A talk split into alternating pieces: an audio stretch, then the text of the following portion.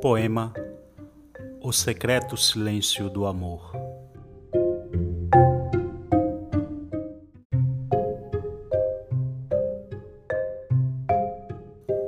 E foi sem avisos que cheguei em tua noite.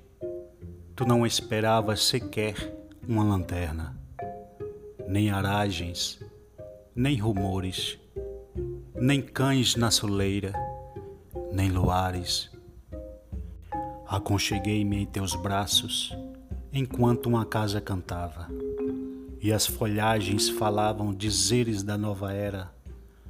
E eu cheguei em ti com as minhas mãos cheias de estrelas e te fiz céu por um momento.